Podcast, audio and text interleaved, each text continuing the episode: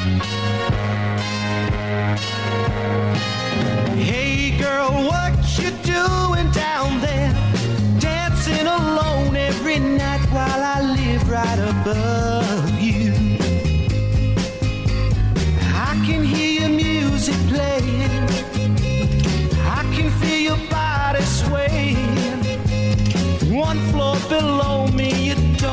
even know me. I love you.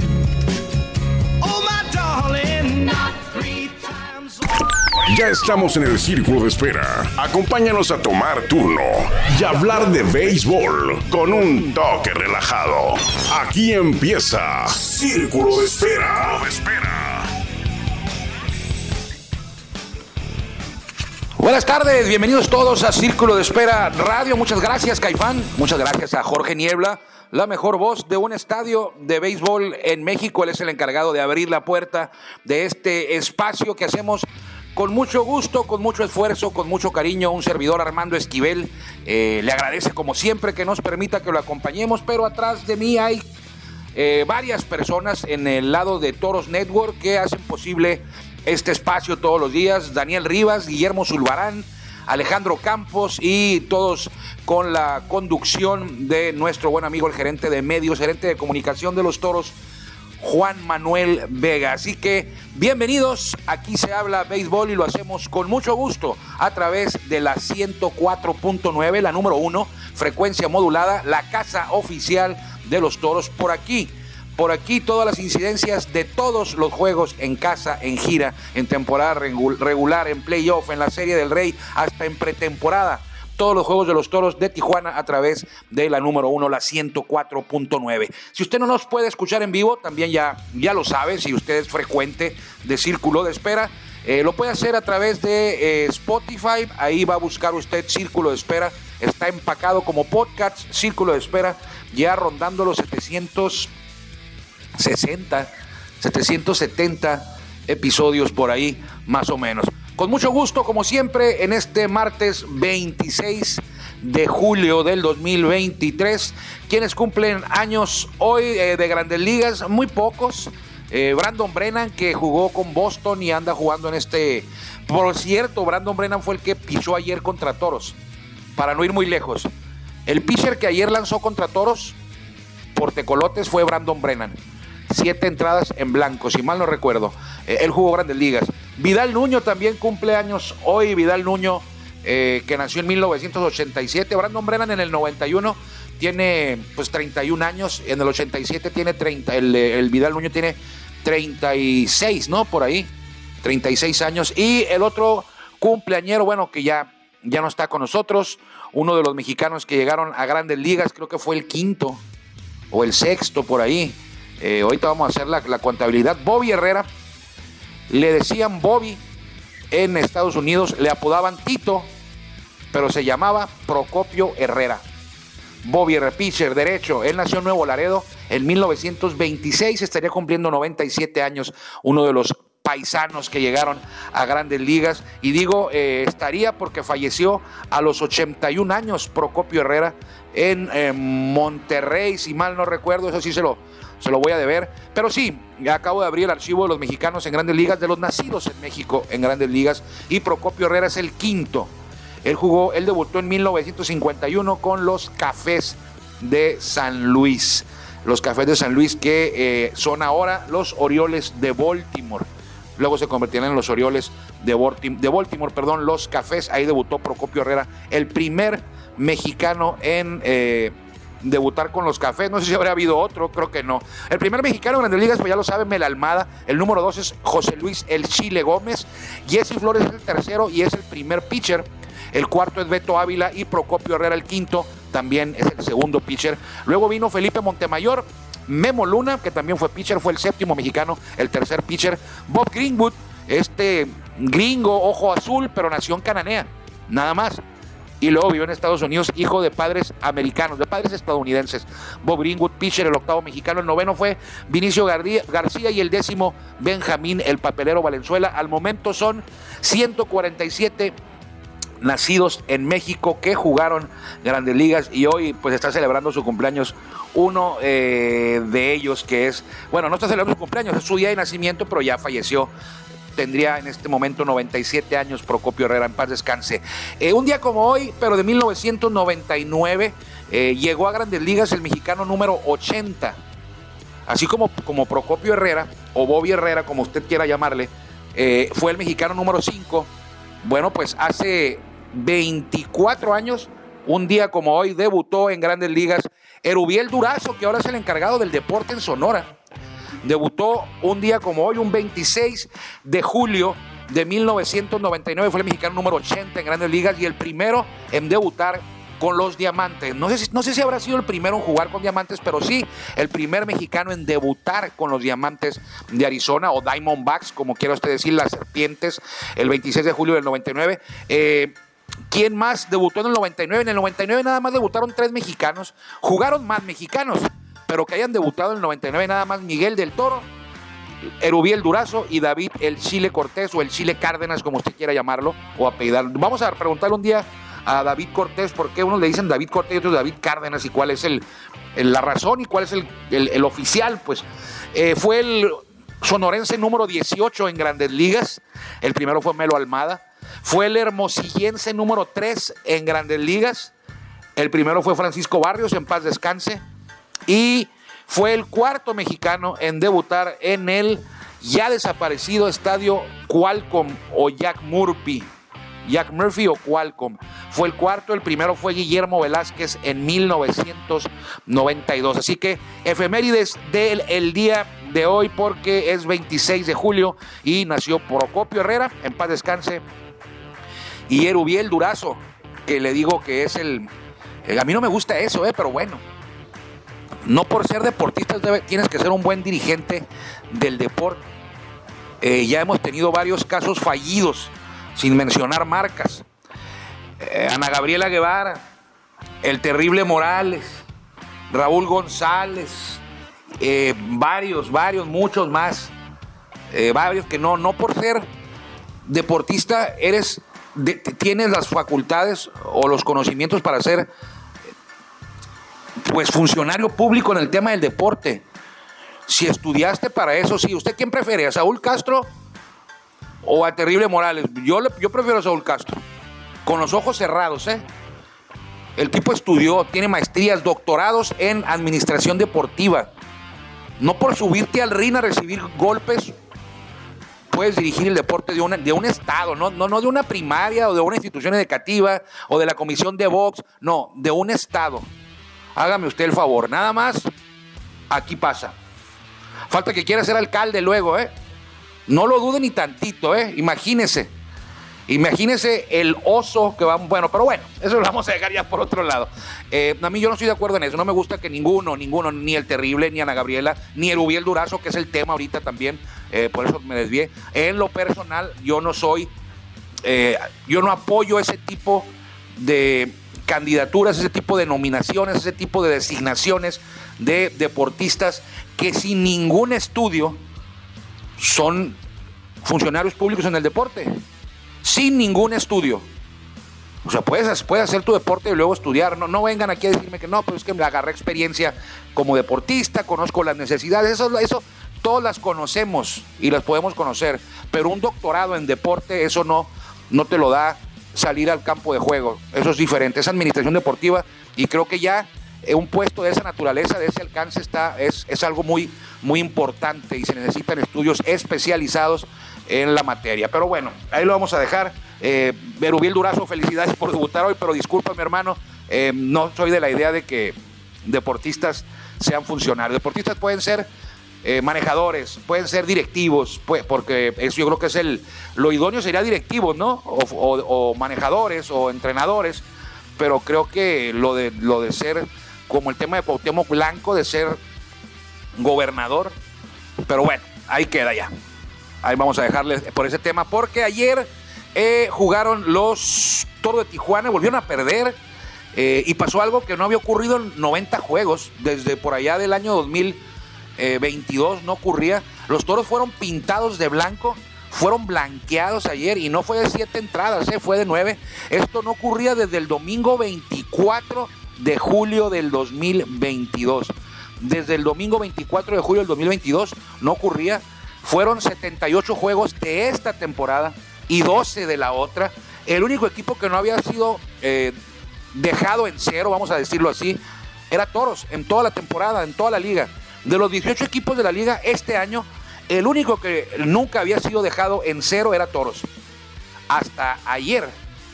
Ahí terminaron 80 juegos consecutivos sin blanqueada al perder 3 por 0 frente a Tecolotes de los dos eh, Laredos. Eh, la victoria para el relevo eh, abrió Brandon Brennan, del que ya mencionaba hace rato, y Manny Barreda por los toros. Brandon Brennan por Tecolotes, Manny Barreda por los toros. se enfrascaron en un gran duelo de lanzadores. Seis entradas para cada uno sin carrera. Las anotaciones, las tres de los tecolotes cayeron en un solo golpe en la octava entrada parte baja, donde duele más. No te dejan tendido en el terreno, pero te ponen a tres outs de la derrota. Y ahí cayeron las tres rayitas del equipo que comanda Félix Fermín. Eh, hoy se reanuda la serie a las cinco y media horario de Tijuana, el segundo juego de este set de tres encuentros. Eh, los toros ya no volverán a Laredo, Nuevo Laredo. Bueno, ya es la segunda vez que van en este año. Ayer jugaron en la Junta en Nuevo Laredo, Tamaulipas, México. Y hoy van a jugar en el estadio Unitrade en Laredo, Texas, Estados Unidos. Este equipo muy particular, es único, un equipo, el único equipo profesional que juega en dos países diferentes. Porque juegan en México y juegan en Estados Unidos. Casi, casi más o menos la mitad de su calendario. La, la ocasión anterior que fueron los toros, hace por ahí dos semanas, o una semana y media, jugaron dos en Laredo y uno en Nuevo Laredo. Ahora van a jugar uno en Laredo y dos en Nuevo Laredo. Ayer jugaron en Nuevo Laredo, hoy en Laredo y mañana en Nuevo Laredo del Parque La Junta, que la verdad está, no sé cómo permite la liga que se juegue en ese estadio tan chiquito, ¿eh? tan pequeño. Eh, creo que no reúne las las condiciones, bueno, habría que ver cuáles son exactamente todos los requisitos, pero yo creo que eh, están haciendo alguna excepción ahí la Liga Mexicana de Béisbol por cumplir con, cumplirle a la afición de Nuevo Laredo, que la afición de Nuevo Laredo exigió o pidió que se jugara en ese parque. Eh, a diferencia del estadio Nuevo Laredo, que es más grande, más nuevo, más cómodo, pero está a las afueras de la ciudad. No hay transporte público, no hay nada, está en las afueras de la ciudad, hay que salir de la ciudad Está saliendo cerca, pero está fuera de la ciudad y no hay transporte público. Entonces, la afición exigió esto y la liga, pues yo creo que se debe haber hecho ahí de la vista gorda con algunos requisitos para cumplir con esta, eh, con este deseo de la afición de Tecolotes que quería estar en su parque tradicional, donde han ganado los cuatro o cinco campeonatos que tienen, aunque usted a veces dice Tecolotes, ah, Tecolotes, bueno, Tecolotes tiene cuatro o cinco campeonatos por ahí, ¿eh? Cuidado, lo que pasa es que Tecolotes entra, se va, llegan, regresan, vuelven, se vuelven a ir, y bueno, igual que los rieleros también en otras épocas, igual que Veracruz también en otras épocas, pero bueno. Tabasco perdió ayer en Laguna. Tabasco es muy diferente cuando juega en casa a lo que presenta en gira. Parece que son unos impostores en la gira. Ayer perdieron 8-3. Yucatán le pegó a Monclova 12 por 3. Qué triste caso el de Monclova. Es el equipo que tiene más años consecutivos avanzando a playoff y ahora está eso en riesgo. Saltillo 7, Quintana Roo 2. Tigres venía de ganarle por limpia a los Diablos. Y ayer, pues regresaron a la realidad. Se toparon con Saltillo. Alex Anavia los frenó, ganó Sarapero 7 por 2 la victoria para Alex Anavia, el ex lanzador de toros de Tijuana. Tigres va a avanzar a playoff, pero se va a quedar ahí en sexto lugar. Eh, Puebla le pegó feo a Oaxaca, con eso ayudó a los Tigres, porque Oaxaca es el que viene correteando ahí a los Tigres, pero no lo va a alcanzar. 14 para Puebla, 6 para Oaxaca. Campeche sorprendió, bueno, yo pensé que iba a ganar Durango. Ganó Campeche 11-7 y está complicando la intención de Durango de meterse a los playoffs por primera ocasión en su historia en la Liga Mexicana de Béisbol. Y no se pudo jugar ayer en Aguascalientes, llegó la lluvia, impidió el duelo entre el Águila y Rieleros en el Romo Chávez. Tampoco se pudo jugar en León. Llegó Tlaloc, porque bueno, este es un territorio de Tlaloc. Llegó Tlaloc y eh, motivó que los umpires suspendieran el juego entre Sultanes y Bravos. Mañana doble cartelera, igual que en Aguascalientes. Y México contra Guadalajara estaban en la segunda entrada, 0 por 0. Y en el Harpelú también los umpires movieron los brazos, los cuatro umpires. No sé para qué salen los cuatro, ¿eh? con que saliera uno. Pero bueno, salieron los cuatro umpires como debe ser. Así está el reglamento, yo creo. Con uno que saliera, ¿no? no se necesita más. Eh, y no se pudo jugar. En Harpelú van a jugar doble cartelera. Creo que ya están jugando, están por iniciar. Todavía no. Una media hora más. Por ahí van a jugar los Diablos Rojos, que es el mejor equipo de la liga. Bueno, no sé, no sé si es el mejor equipo o no. Es el mejor récord. Que es muy diferente tener el mejor récord a ser el mejor equipo de la liga, ¿no? Pero bueno, Hoy eh, doble cartelera en México, en León y en Aguascalientes. ¿Cómo están las posiciones? Bueno, pues Tijuana perdió, pero se mantiene en el primer lugar porque Sultanes no jugó, entonces solamente eh, se le perdió medio juego eh, de su ventaja. 47-32 para los Toros, 44-33 para los Sultanes de Monterrey, que están a dos juegos. Dos Laredos, 41-35 con su triunfo sobre Toros, se acercan a cuatro y medio, están igual que Laguna y están igual que Saltillo pero por porcentaje Tecolotes es tercero y Laguna y Saltillo, Saltillo es cuarto, Laguna es quinto, a cuatro y medio todos, y en sexto Guadalajara a siete y medio. Monclova está fuera de playoff en este momento, ocho y medio, un juego por debajo de Mariachis que ayer no jugó, hoy va a jugar doble. Durango a ocho y medio empatado con Monclova, pero en porcentaje están siendo octavos los generales y en la novena posición ya eliminados desde hace rato los rieleros de Aguascalientes. En la zona sur, ya casi todo está definido. Bueno, definidos quiénes van a avanzar a playoff, las posiciones no tanto.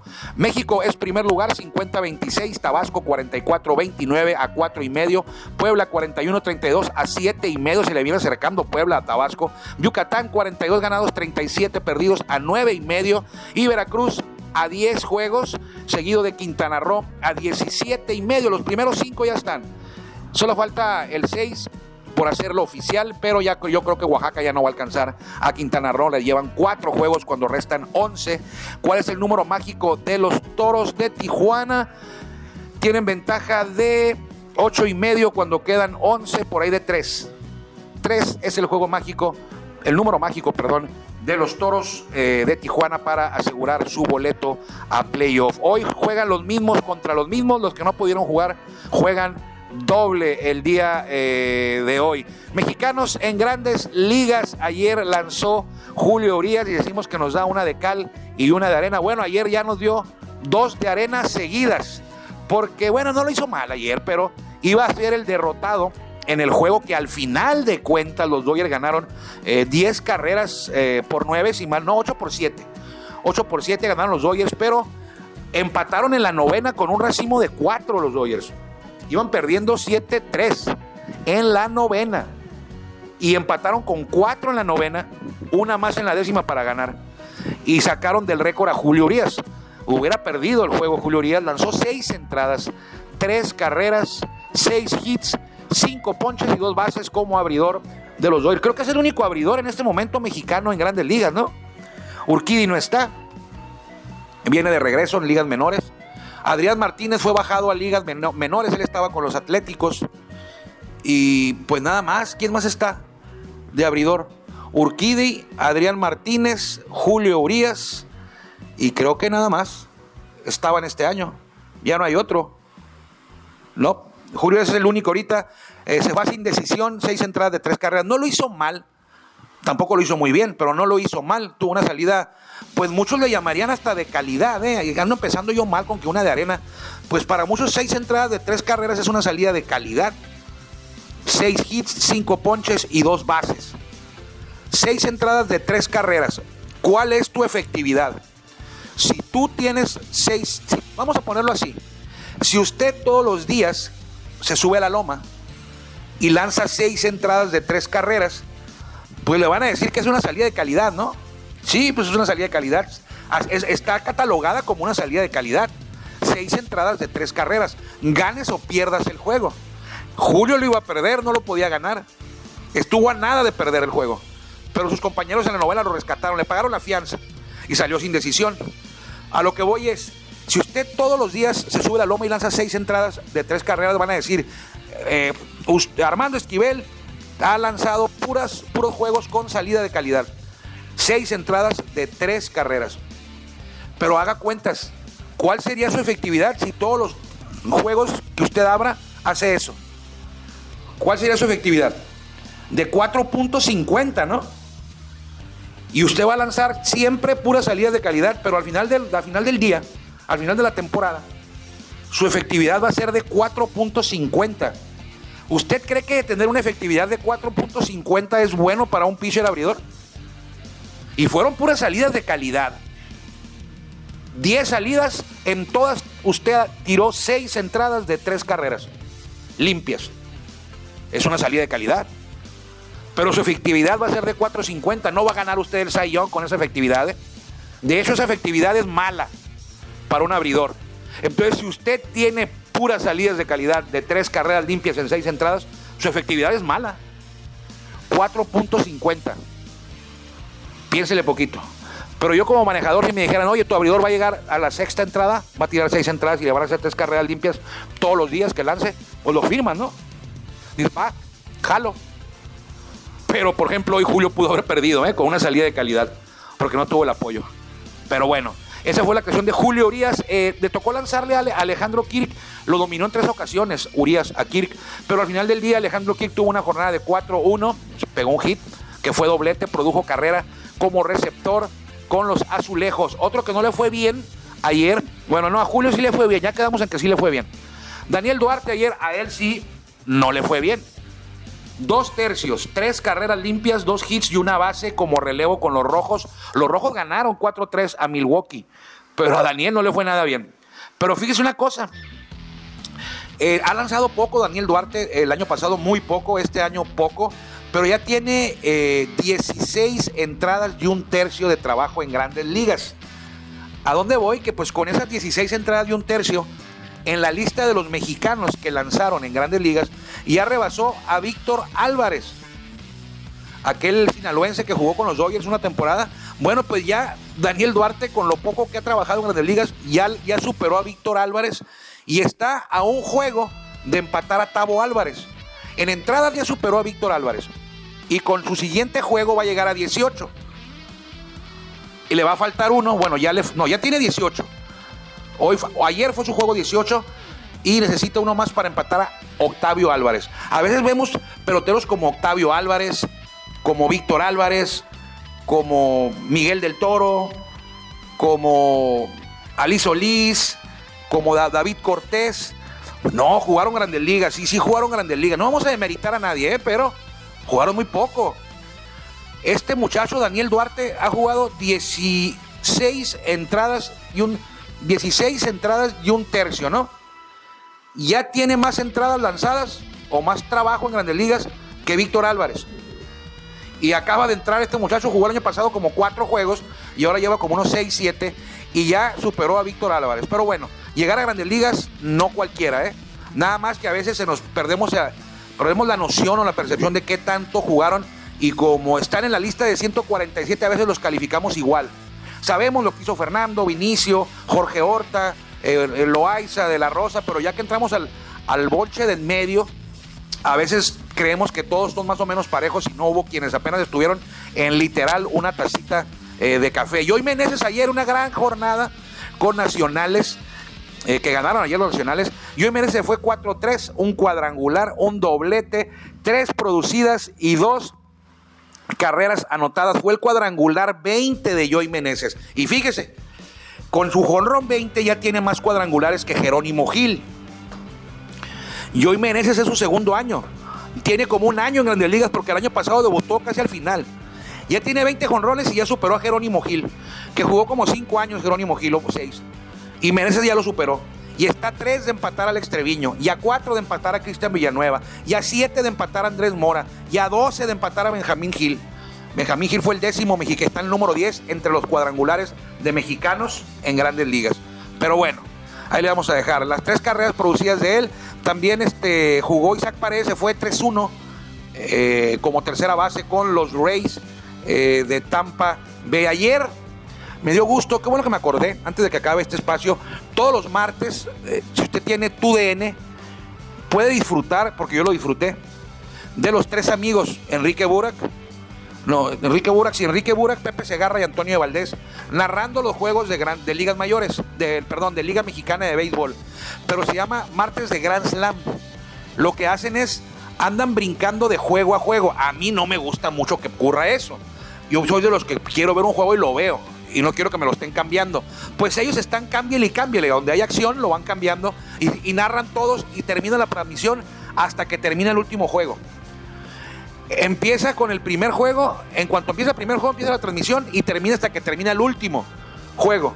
Y puede usted disfrutar de toda la acción de toda la jornada de la Liga Mexicana de Béisbol. Se los recomiendo los martes en TUDN.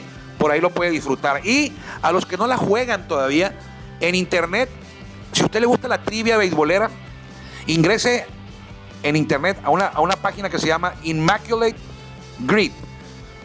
Immaculate Grid, es, quiere decir la cuadrícula inmaculada. Es una trivia, es un cuadrado, obvio, eh, que usted debe de elegir. Por ejemplo, le preguntan peloteros que jugaron, por ponerle un ejemplo, eh, con Dodgers y con Yankees. O sea, Dodgers está en la parte de arriba y Yankees en la columna que baja. Y cuando se cruza Dodgers, en el cuadrito donde se cruza Dodgers y Yankees, tiene que poner usted ahí un jugador que haya estado con Dodgers y con Yankees. Como quién podría ser. Dodgers, Carlos Rodríguez. Carlos Rodríguez jugó con Dodgers y ya un mexicano. Yo trato de resolverla con mexicano. Con, no, perdón, Carlos Rodríguez jugó con eh, Medias Rojas y, Yankees. Entonces, Orioles nacionales y así, a veces preguntan por azulejos, alguien que haya bateado 200 hits con los azulejos. Es una cuadrícula y usted lo va a contestar, ahí lo va a ver y es fácil. Eh, está teniendo, se está haciendo viral, está muy entretenida. Hay muy pocas trivias de béisbol, es gratuita cada 24 horas la cambian, es otra, dura 24 horas nada más. Y lo importante es contestarlos bien, no puede fallar ninguna. Usted no puede hacer trampa, no haga trampa, no se engañe solo.